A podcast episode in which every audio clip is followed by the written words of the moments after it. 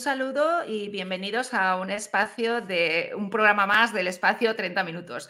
Un espacio en el que queremos dar a conocer el trabajo que se realizan en las administraciones públicas y hacerlo de la mano de quienes son sus verdaderos protagonistas, que son las personas que trabajan en estas administraciones públicas. Hoy sin más, eh, voy a dar ya la bienvenida a nuestra invitada, que es María Andrés. María, hola. Hola, ¿qué tal? Encantada. En primer lugar, María, eh, muchas gracias por aceptar la invitación para estar en el espacio 30 minutos y comentar que María es la directora de la Oficina del Parlamento Europeo en España.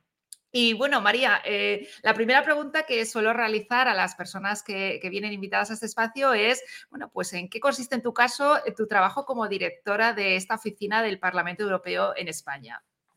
Bueno, pues como todos sabéis, el Parlamento Europeo es verdad que es una institución que a veces suena un poco lejana porque tiene su sede en Bruselas y en Estrasburgo y Luxemburgo, sobre todo en Estrasburgo a la hora de realizar los plenos del Parlamento Europeo, que son como los plenos de un congreso.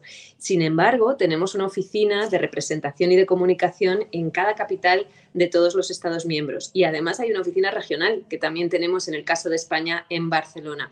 Así que, bueno, pues yo como directora de esa oficina del Parlamento Europeo en España, lo que hago es intentar acercar a los ciudadanos, tanto yo como mi equipo, tengo un equipazo, tengo la, mayor suerte del mundo, siempre lo digo, em, para intentar acercar a los ciudadanos qué es lo que está ocurriendo en el Parlamento Europeo, qué leyes se están debatiendo, qué normas se van a aprobar, qué debates están teniendo lugar y que son importantes porque les van a afectar, eh, no ahora mismo, pero a lo mejor dentro de unos meses cuando esa, esa directiva, esa ley se, se transponga y se convierta en una ley nacional y es súper importante porque suelen ser temas eh, muy de consumidor, em, que afectan directamente al día a día de los ciudadanos. Luego podemos hablar y dar ejemplos, por supuesto.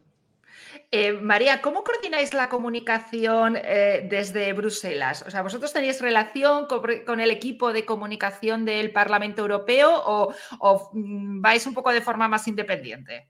No, que vas, tenemos una, estructura muy fija, muy bien articulada, si quieres, para todos los países, porque esto sería un lío. Precisamente la idea de tener oficinas en todos los países de la Unión Europea es poder descender a lo local y a lo concreto, pero sin perder ese mensaje coherente, central, eh, que, articulamos y que definimos con Bruselas, con, eh, la sede de la Dirección General de Comunicación en Bruselas.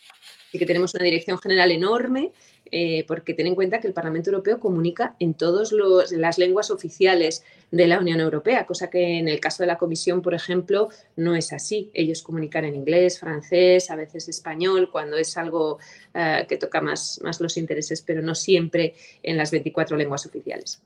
Entonces, vuestro, eh, eh, vuestro trabajo es ver toda la actividad que se desarrolla en el Parlamento Europeo, ver aquella que afecta más a, digamos, a, nuestro, bueno, pues a nuestro país y vosotros la comunicáis, ¿no? ¿Cuáles son vuestros públicos objetivos en cuanto a la comunicación para hacer trasladar esas decisiones y ese trabajo que se realiza en el Parlamento Europeo en nuestro país? Exacto. Tú tienes que pensar que el Parlamento Europeo es como en el Congreso de los, de los Diputados en, Madrid, ¿no? Es una cámara parlamentaria enorme, la más grande del mundo, 700 y pico eurodiputados, imagínate, en el que pasan muchas cosas de muchos temas distintos. Entonces, nuestro papel es entender qué es lo que está ocurriendo en cada comisión parlamentaria. No es lo mismo medio ambiente, agricultura, em, justicia o defensa, imagínate entender de todos esos temas que se están debatiendo y que se van a votar, cuáles son los más interesantes para nuestro público objetivo, que ahora te cuento eh, quién es, y seleccionar muy bien y priorizar y entender sobre todo ese ángulo local y nacional. ¿no? Hay temas, por ejemplo, yo que sé, eh, puede haber un tema de agricultura que no interese específicamente a Alemania o algún otro país, pero que sea vital para una región en España. Pues eso nosotros tenemos que entenderlo, saberlo, conocerlo de antemano y darlo a conocer. ¿Quién es nuestro público objetivo? ¿Con quién hablamos?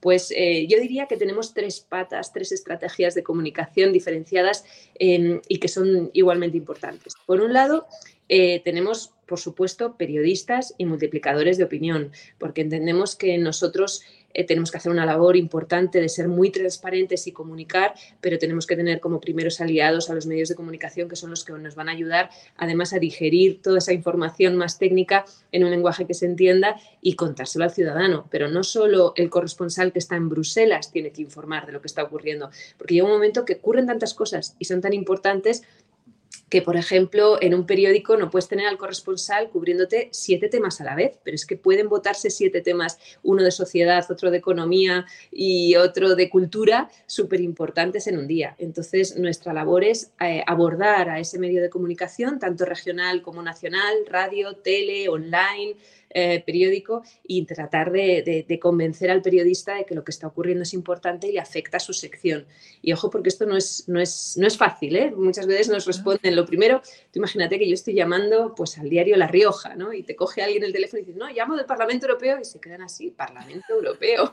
Y si es un medio más grande, lo primero que te dicen es, oye, llama, llama a mi corresponsal que está en Bruselas y que él, te, y que él lo cubre me parece interesante. no, no, no, es que yo no quiero hablar con tu corresponsal que está muy ocupado cubriendo otros ocho temas. Es que yo quiero hablar contigo porque estás en las páginas de sociedad y fíjate qué cosa más importante que estamos haciendo sobre la brecha salarial eh, entre mujeres y hombres, ¿no? Por ejemplo, por ponerte un ejemplo. Así que, bueno, pues esos medios de comunicación como primer pilar y cuando hablamos de medios también hablamos de multiplicadores de opinión. Hay personas que no son eh, periodistas, pero que participan en tertulias o que tienen un perfil interesante en redes sociales. Por ejemplo, los defensores del medio ambiente y que luchan contra el cambio climático, eh, si tienen muchos seguidores en un canal de TikTok o en una red social como Instagram, para nosotros son un público objetivo súper interesante porque nos ayudan a trasladar el mensaje de lo que está ocurriendo allí y de cómo les va a afectar. Em, un tema legislativo eh, para tratar de luchar contra el cambio climático. ¿no? Ese sería un poco el primer, el primer público. La segunda pata o la segunda estrategia que tenemos en comunicación desde esta oficina es la ciudadanía en general porque también estamos aquí, nos hemos venido desde Bruselas y hemos abierto una oficina en Madrid y otra en Barcelona precisamente para ser más cercanos y para poder trasladar al interés que pueda tener la asociación de amas de casa de eh, una ciudad importante, eh, por ejemplo, en un tema concreto. Bueno, pues entender cómo les afecta, qué les interesa y organizar seminarios, conferencias, debates, información que publicamos también en nuestras redes sociales, pero que es en español y que está muy trabajada para que sea interesante para el público objetivo al que nos estamos refiriendo. Y dentro de esa ciudadanía, que es muy difícil, ¿no? Pues si, estamos hablando de eh, que la, desde la Unión Europea se lanza el mensaje es importante reformar el mercado, el, eh, mercado laboral o las pensiones, pues habrá eh, a lo mejor un público más de más edad que esté interesado. Pero dentro de esa ciudadanía en general, en general, nosotros normalmente nos dirigimos sobre todo a un público joven. ¿Por qué? Porque entendemos que, fíjate, nuestros mayores, sobre todo en España, Em, cuando entramos en la Unión Europea, ellos tuvieron que luchar para entrar en la Unión Europea. Ellos entendían la importancia que tenía formar parte del club. Ellos sabían eh, que se lo jugaban todo ¿no? en el 86 cuando entraron en la Unión Europea y han, crecido viendo todos los cambios que ha sufrido España, gracias también muchas veces a los fondos europeos o a decisiones que se han tomado desde allí. Sin embargo, nos damos cuenta de que muchas veces las nuevas generaciones ya han nacido en una Unión Europea en eh, la que dan todo por sentado y no se plantean qué es lo que viene de España, qué es lo que viene de mi ciudad o qué es lo que viene de Europa. Y sin embargo, ellos son el futuro y ellos tienen que entender la importancia que tiene ir a votar en las elecciones europeas o defender el proyecto europeo, ¿no? Como le pasó a Reino Unido, que tuvo un sector joven involucrado, pero que luego no fue a votar, se desinfló, no lo consideró importante y cuántos se han arrepentido después los jóvenes británicos de no, de no haber ido a votar en el día del referéndum. Entonces, eh, ¿qué hacemos y cómo comunicamos con la gente joven? Esa segunda estrategia tan importante pues desde eh, publicar un podcast donde intentemos atraer su atención. Tenemos, eh, por supuesto, usamos muchísimo las redes para pequeñas campañas de comunicación. Recuerdo que en Instagram hace un par de años lanzamos una campaña que se llamaba Change the Story, las stories que todos tenemos en Instagram, ¿no? Pues si tú pudieras cambiar la historia, Change the Story, ¿qué le pedirías a tu al Parlamento Europeo? Entonces había gente que pedía pues más derechos para las mujeres o eh, la lucha contra el cambio climático tiene que respetar esta cosa o esta otra. Entonces publicaban sus propias stories que nosotros luego imprimimos en, enorme, en pósters y nos llevamos a Bruselas para que todos los eurodiputados pudieran verlo. Tenemos también una cosa que llamamos terrazas de Europa, que es como la organización de un debate que haríamos en nuestra sede, pero la sacamos de esta burbuja que es la sede del Parlamento Europeo y nos vamos a un bar, pues por ejemplo en Madrid, en el barrio de Malasaña, tenemos siempre un bar donde vamos a celebrar debates sobre eh, oye, vaya, vaya lío tenemos estos días con la inmigración, Italia acaba de decretar... Em, la, alarma ¿no? por, por el tema de la llegada de inmigrantes, hay que esto necesita una solución desde Europa. ¿Cómo se está trabajando en esto? ¿Quién lleva este tema de la inmigración? Y sobre todo, ¿qué soluciones puede haber? ¿no? Y debatir con gente joven en un bar, quitándonos la corbata y el tacón, sentándonos con ellos de tú a tú y que ellos nos trasladen sus opiniones. Porque también otra cosa súper importante para la gente joven, ¿no? No solo escuchar lo que está ocurriendo, sino dar su propia opinión y tener un debate de tú a tú cercano y donde entiendan lo que, lo que ocurre. Eh, María, ay, perdona, sí, sí, te admito. Nada, me falta una tercera pata. Ah, sí, que sí. Claro, me preguntas y yo además rollo mucho porque como me creo, creo que a fondo y soy muy friki, pues perdóname si, si me extiendo, pero la tercera pata serían quizás Em, la tercera estrategia de comunicación es ya a nivel más técnico, más concreto, em, pues cuando hay una directiva que toca los intereses de un sector económico muy específico, por ejemplo, si estamos hablando de la reforma del mercado eléctrico, pues va a haber siempre eh, sindicatos, patronales y empresas o fundaciones que lleven ese tema, que estén muy volcadas en que les afecte directamente como empresa o como, o como eh, entidad y entonces organizamos también para ellos seminarios mucho más técnicos donde ahí sí descendemos al nivel de, oye, mira, eh, vamos a reformar el mercado eléctrico, para las empresas españolas es clave que se defienda X, Y y Z, ¿por qué no nos reunimos con el eurodiputado que lo va a legislar y le trasladáis vuestra inquietud, vuestra, para que eh, ellos conozcan eh, dentro del sector español exactamente qué es lo que más os preocupa y qué es lo que se debería evitar para el interés de, este sector económico en concreto? Que en el fondo estamos hablando de hacer lobby, pero el lobby que tiene tan mala fama, ¿verdad? Eh, bien entendido, bien reglado, es poner en comunicación la persona que va a apretar el botón y a legislar una ley que luego va a afectar con el sector implicado y que haya ese trasvase de comunicación para que el eurodiputado entienda de qué estamos hablando, porque un eurodiputado que es elegido al Parlamento Europeo es imposible exigirle que tenga un conocimiento técnico tan desarrollado sobre todo lo que va a tener que legislar, ¿no? Que puede estar como decíamos antes, desde medio ambiente hasta la lucha contra el terrorismo, pasando por cualquier otro tema que se os pueda imaginar. Quizás eh, estaba pensando antes cuando te, iba a interrumpir de, que, era lo más complicado a la hora de, comunicar, ¿no? Toda esa actividad eh, puede ser precisamente lo que estás apuntando de que sean temas muy técnicos, sea un ámbito muy jurídico, ¿no? Y trasladar todo eso a la ciudadanía es lo más complicado o qué es para ti lo más complicado lo que tenéis vuestro día a día a la hora de realizar vuestro trabajo de difusión de esa actividad del Parlamento Europeo. Mm, qué pregunta más interesante. Yo creo, fíjate, cuando llegué, yo llegué como jefa de prensa. Al principio yo he estudiado periodismo y, siempre me ha interesado mucho la comunicación y luego ya pasé a ser la directora de la oficina. Cuando yo llegué como jefa de prensa pensaba que lo más importante era dejar esos palabras imposibles, esa jerga comunitaria que utilizamos y hablar en un lenguaje que se entienda y trasladar eh, cosas muy técnicas para que se entendieran, sobre todo a periodistas o a multiplicadores. Y sin embargo, con el tiempo, eh, después de, los años que yo llevo aquí en esta oficina y, de haber organizado tantos encuentros con jóvenes, con mayores, con empresas, con ONGs, lo que me doy cuenta es que mm, hablar de las cosas técnicas y de lo muy concreto está muy bien.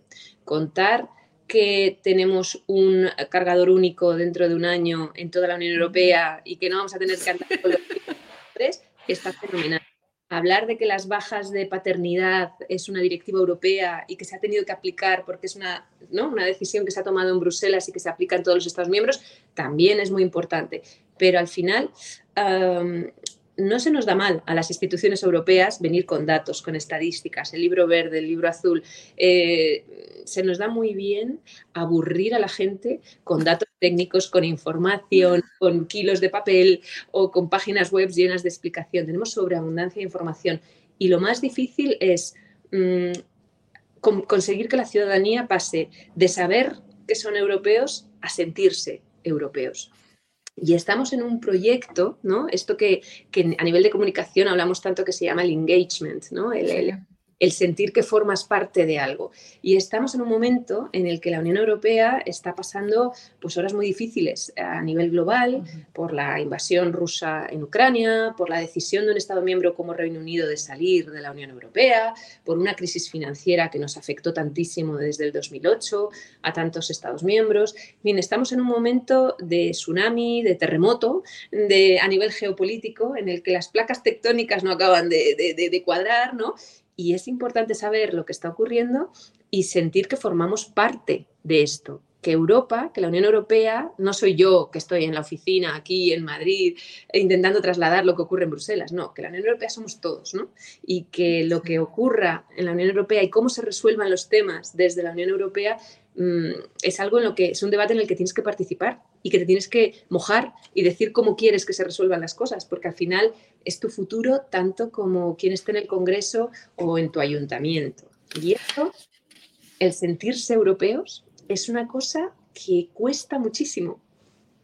Y, y dado muchas vueltas, fíjate Amalia, porque yo, eh, uno piensa, bueno, pues si, por ejemplo, las ya han nacido en la Unión Europea, ¿por qué no se van a sentir europeos? Sí, pero lo dan por sentado y no se lo plantean. Y las instituciones somos muy malas en comunicar emociones. ¿Por qué? Porque, bueno, en general se nos da peor, porque en una administración pública nunca llegas, ¿no? Estoy segura que a ti te ha pasado, eh, creo que tú trabajas en la Generalitat eh, Valenciana, pues estoy segura que cuando llegas a una administración nadie te dice, oye, que esto es importante, el proyecto de adhesión, que la gente se sienta parte de esto. Pero en el caso de las instituciones europeas es especialmente importante porque las vemos como muy lejanas, que lo están, eh, comunican cosas muy técnicas, difíciles de entender en muchos idiomas y encima no hay una cara visible detrás, porque el eurodiputado que está aprobando esa ley a lo mejor ni siquiera es español, a lo mejor es que es húngaro o danés y no le conozco y no lo he, oído hablar de él en mi vida. Entonces, tenemos muchos hándicaps a la hora de comunicar eh, y aportar el, alma y, la, eh, ¿no? y, ese sello de esto es Europa y Europa también eres tú y tú tienes que formar parte de, de este debate. Y engagement es lo que más nos cuesta, lo, que más, lo, más difícil, ¿no? pero también lo más bonito, el reto más, apasionante, yo diría. Eh, un poco para conocer cuántas personas trabajáis en esta oficina y de quién dependéis orgánicamente, ¿no? Un poco cuál es, en dónde estáis eh, ubicados en, ese, en esos organigramas, ¿no? Pues mira, el Parlamento Europeo tiene más de 5.000 personas, funcionarios trabajando, que nos puede parecer que son muchísimos, pero hay que entender que solo el Ayuntamiento de París, por ejemplo, por ponerte un ejemplo, creo que tenía más de 20.000 eh, personas trabajando eh, en las diferentes agencias y, organismos ¿no? que están vinculados. Entonces, eh, tampoco somos tantos. Somos 5.000 personas para dar servicio a toda la Unión Europea y dentro de esto están los intérpretes, los traductores, los que trabajan redactando las enmiendas para los grupos políticos y hay una cosa que se llama la Dirección General de Comunicación. Dentro de esta Dirección General de Comunicación tenemos a muchos jefes de prensa que trabajan allí en todos los 24 lenguas oficiales para hablar con los periodistas corresponsales que están allí y ayudarles a cubrir los temas. Tenemos también un servicio audiovisual muy importante porque los que vienen con cámaras de televisión pues pueden usar nuestros estudios, tenemos una infraestructura grande allí para que puedan cubrir en directo, para que puedan hacer los stand-ups, para que todo tipo de, facilidades, ¿no? Para que no, una vez que están allí, que les resulte de verdad fácil entrar y, y bueno, tener esa transparencia que pretendemos a la hora de comunicar. Y tenemos también una dirección que coordina a todas las oficinas de representación y de comunicación en todos los Estados miembros. Oficinas que son una por capital y en el caso de los países más grandes como España, de los seis más grandes, también hay una oficina regional. En este caso, Sergi eh, dirige la oficina, Sergi Barrera, mi compañero en Barcelona, que depende de Madrid en cuanto a que somos una oficina nacional y, una, y otra regional en Barcelona, pero vamos, que, los dos hacemos prácticamente lo mismo, intentamos dar servicio, eh, solo que él comunica obviamente también en catalán. Eh, y, eso es un poco cómo estamos. Nuestra oficina en Madrid somos, ¿cuánta gente dirías que trabajamos aquí? Intenta adivinar. Uy, a ver, ¿10 personas? A ver. Pues casi, casi. Somos 13, si los y contamos a tres becarios. O sea que fíjate que vienen encaminadas. También tiene becarios el Parlamento Europeo. Sí, y de eso podemos hablar porque nos interesa mucho contarlo. Sí, sí, sí, sí. somos 13 con los becarios, que son tres figuras esenciales de nuestra oficina. Muchas veces han estudiado periodismo, pero mm, cogemos a licenciados de todo tipo una vez que han terminado la carrera y se pueden inscribir para hacer prácticas con nosotros. Son prácticas remuneradas que duran eh, cinco meses y la verdad es que están, fenomenal porque, no sé, te puedo asegurar que no, les dejamos aburrirse. Hacemos un montón de cosas, sobre todo en términos de, de comunicación, ¿no? Comunicación en redes, comunicación a periodistas, lo que te acabo de contar. Es interesante dejar el link para aquellas personas que, bueno, pues estén acabando la carrera o lo hayan acabado y les pueda interesar hacer estas prácticas en, el, en la oficina del Parlamento Europeo, que sin duda es yo creo que es, muy interesante. Estáis 10 personas. ¿Cuáles son vuestros principales, eh, lo que mejor os funciona en el ámbito de la comunicación? Ahora que estamos como una especie, ¿no? Que con Twitter no sabemos con Elon Musk, la prohibición esta del Parlamento Europeo de que en los dispositivos de, los, de los empleados públicos eh, tengas instalado TikTok eh, ¿Vosotros qué es lo que más os funciona? Eh, ¿Qué es lo que veis? oye, mira, cuando hacemos este tipo de acción de en comunicación, utilizamos este canal, nos funciona mucho mejor. A ver, un poco por conocer vuestra experiencia. Em, pues lo que tenemos es muy estudiado que perfiles diferentes de, de público escuchan y ven plataformas si queremos dirigirnos a las señores em, de una cierta edad o a directivos y empresarios, no nos vamos a ir a TikTok, nos vamos a ir probablemente a un medio de comunicación, idealmente televisión, y si no, incluso revistas más especializadas, por ejemplo, la reforma del paquete farmacéutico, donde vamos a intentar algo tan importante como que eh, regular los medicamentos genéricos, que sean de fácil acceso. ¿Te acuerdas de todos estos problemas que hemos estado oyendo de que la gente diabética se había quedado sin medicamentos o de la dificultad que hay para que algunos genéricos se, se produzcan y sean de fácil distribución? o los, los antibióticos para niños, eh, los, medicamentos pediátricos, en fin, hay toda una serie de cosas importantes. Pues a lo mejor, a lo mejor no nos interesa tanto estar em, en medios más generales como irnos a las cuatro revistas del sector farmacéuticas que sabemos que leen todas las empresas farmacéuticas y, que están ahí. Eh, sin embargo, si el debate es más general, Instagram para nosotros es una herramienta fundamental que además nos encanta porque es una comunicación me voy a atrever a decir, más amable, a lo mejor que Twitter, donde hay mucho hater, donde que también estamos en Twitter y también tenemos bastantes seguidores, yo diría, la verdad es que estamos contentos, somos una de las oficinas, por no decir la oficina de toda Europa que mejor funcionamos en Twitter y en Instagram. Tenemos muchos seguidores y estamos muy, muy orgullosos de ello y lo decimos siempre. Em, pero sí, también colaboramos con TikTokers aunque no tenemos permiso para abrir nuestro canal de TikTok en un dispositivo eh, como funcionarios públicos, entendemos que la gente está allí y que está escuchando lo que está ocurriendo. Y si queremos eh, que un adolescente como mis hijas, por ejemplo, se enteren de lo que está ocurriendo en el Pleno del Parlamento Europeo, pues a lo mejor cogemos a dos chicas jóvenes que lo están petando en TikTok eh, con su propia plataforma, como es Actuality, por ponerte un ejemplo concreto, y las invitamos simplemente a que se vengan al Parlamento Europeo. Nosotros nunca hacemos una información empaquetada que digamos, mira, esto está ocurriendo así, esto es la información que tienes que dar, te la empaquetamos, te hacemos el, contenido y tú la... No, tú la publicas. No, nosotros no hacemos publicidad.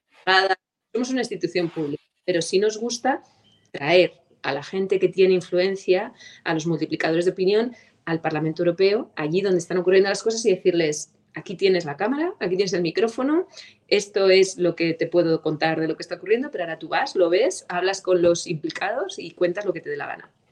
Y, esto nos está funcionando muy bien, la verdad es que sí. Así que llevamos a muchos periodistas y a muchos influencers de redes a, los plenos del Parlamento Europeo y a Bruselas. Y, cuando organizamos un evento en España, nos apoyamos mucho sobre todo en, en, perdón, en Instagram y en, y en Twitter cuando es más informativo. Cuando es una noticia en caliente, eh, lo primero es tuitear lo que acaba de ocurrir. Si es un evento, pues hacemos un streaming desde nuestro canal de YouTube, que también tenemos. Aunque, fíjate, YouTube es una cosa que todavía quizás tengamos que explorar un poco más o que desarrollar un poquito más, porque lo tenemos ahí de repositorio de nuestros vídeos y nuestros streamings. Instagram, Instagram funciona muy bien. Eh, em, María, pensando ahora que ¿no? estamos vamos a empezar un periodo electoral y muchas, ¿no? pues uno puede pensar, ¿a vosotros os afecta algo la situación política? Ya no solo, no a lo mejor tanto la de España, pero en Europa. Es decir, eh, ¿recibís em, eh, de algunos partidos o de algunos grupos ¿no?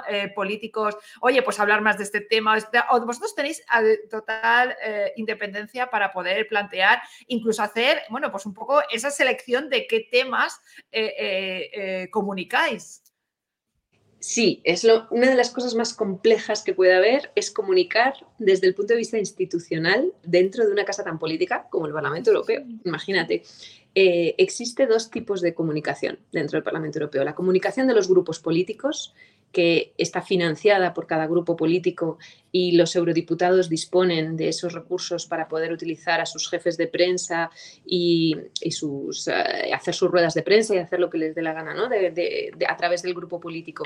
Y por otro lado está la comunicación institucional. Y ahí, fíjate, nos diferenciamos del Congreso, de los diputados, en que en el Parlamento Europeo se dedica mucha más financiación por la necesidad que teníamos de acercarnos, por comunicar en 24 idiomas, porque estábamos lejos y éramos desconocidos. Históricamente ha habido una apuesta tremenda por tener una dirección general de comunicación que trasladara el mensaje central, el mensaje institucional, de manera muy clara y muy posicionándonos sobre, sobre cuál es la posición institucional. Entonces, en un debate muy abierto, imagínate, el derecho al aborto, donde cada país opina diferente y si no hay una resolución votada ya donde esté muy claro qué opina la mayoría del Parlamento, pues a lo mejor solo son los grupos políticos los que comunican sobre ese tema. Pero una vez que el Parlamento se posiciona, vota una resolución y nosotros tenemos un acuerdo de la mayoría dice esto, esta es la voz, esta es la posición institucional, ahí tenemos por supuesto, eh, digamos, el mandato de trasladarlo a la ciudadanía. Em, y si, me puedes extender un minuto, sí que me gustaría contarte eh, una, anécdota que al principio éramos mucho más tímidos en cuanto a trasladar solo lo que está ocurriendo de manera objetiva, que siempre lo hacemos, de manera objetiva e institucional, esto es lo que se ha adoptado, esto es lo que opina la mayoría y aquí lo tienes y también al periodista le explicamos, ojo, que el grupo de los verdes creía esto, el grupo de los azules creía esto otro, ¿no? Mostramos también la bronca política porque eso es lo que da eh, también el, interés de, quién opinaba qué y qué es lo que ha salido al final. Pero ahora éramos tan neutrales, tan neutrales, que no se nos permitía ni siquiera defender el pro-europeísmo, las tesis europeístas, el que pertenecemos a una Unión Europea y que pertenecer a la Unión Europea es, bueno, es positivo, defender, ah, defendernos de ataques eurófobos, de partidos o de grupos que van en contra de la Unión Europea. Y durante el referéndum del Brexit del Reino Unido nos prohibieron absolutamente que interviniéramos en Reino Unido, nuestros compañeros de la oficina del Reino Unido, porque nos decían, no, no, no, no que lo vais a hacer peor, porque como aquí en el Reino Unido la sociedad está muy harta de esta institución y de las instituciones europeas, si os metéis en el debate, peor. Dejadnos a nosotros, a nivel nacional, que organicemos el referéndum y que y no os metáis desde el punto de vista narrativo, de comunicación, y no nos dejaron entrar ni siquiera para desmentir muchos de los bulos, de las mentiras que, que organizaban grupos, como, grupos políticos como el UKIP, donde de verdad estaban publicando cosas que no eran ciertas y que deberían haber sido desmentidas. Una de las lecciones del Brexit ha sido que hay una línea roja que es que nosotros eh, si necesitamos, por supuesto, es legítimo desmentir cuando hay bulos, cuando hay incorrecciones, cuando hay falsedades, eh, con el ánimo de atacar la Unión Europea o, tesis antieuropeístas. ¿no? Y, y, nos vemos muy legitimados, además, para hacer cada vez más. Sí, sin duda, eh, este tema de la desinformación, de las fake news, de todas las, bueno, pues esas campañas que hubo eh, contra el Brexit financiadas eh, por diferentes grupos que utilizaron plataformas como Facebook, esto daría para, para hacer otros 30 minutos sobre, sobre este tema, pero hemos llegado al final de, de este programa. María, quiero darte las gracias por habernos acercado el trabajo que estáis realizando desde esta oficina del Parlamento Europeo en España, acercarnos e, e informarnos sobre lo que eh, sucede en Europa, ¿no? Pues muchísimas gracias a ti, que haces una labor súper importante de visibilizar también que la función pública hay que comunicarla y que hay que acercarla a la ciudadanía. Así que nada, para mí impagable este ratito contigo. Pues igualmente, María, y gracias por, haber estado hoy aquí en 30 minutos y gracias a todas las personas que, bueno, pues eh, estáis viendo esta entrevista en, en, las plataformas de YouTube y de Twitch, o bien en formato podcast, en Evox, en Spotify, en Google Podcast y Apple Podcast. Un saludo. Un saludo a todos. Gracias.